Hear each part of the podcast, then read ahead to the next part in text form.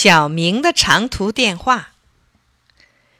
一天中午，小明拿起电话筒，想给美国小朋友约克打电话，可爸爸却说：“现在美国正是深夜，小约克睡得正香呢。”小明惊奇地问：“现在明明是白天，美国怎么会是深夜呢？”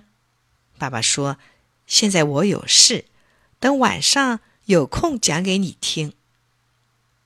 晚上在灯光下，爸爸拿着小明白天玩过的皮球，对小明说：“假定这个皮球就是人们居住的地球，我在这东半球上画个圆圈，代表中国；转过来，在西半球上画个蓝圈，代表美国。”说着，爸爸把球吊起来，提到电灯旁边。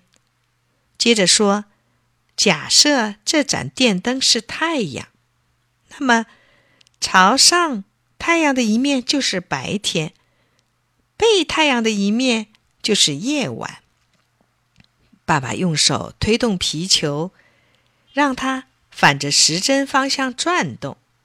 爸爸说：“地球绕着太阳转。”自己也在不停的转动，朝太阳的明处转着转着，慢慢的变成了背太阳的暗处，这就有了白天和黑夜。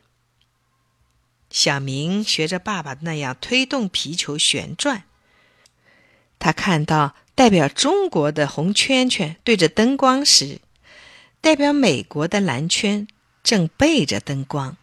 小明说：“我懂了，我和小约克一个住在东半球，一个住在西半球。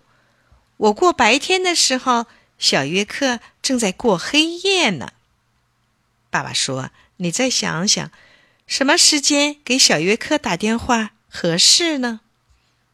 小明想了想，说：“现在这里是夜晚，约克那里该是早晨了。”爸爸微笑着点点头，小明高兴地拿起了听筒。一会儿，电话接通了。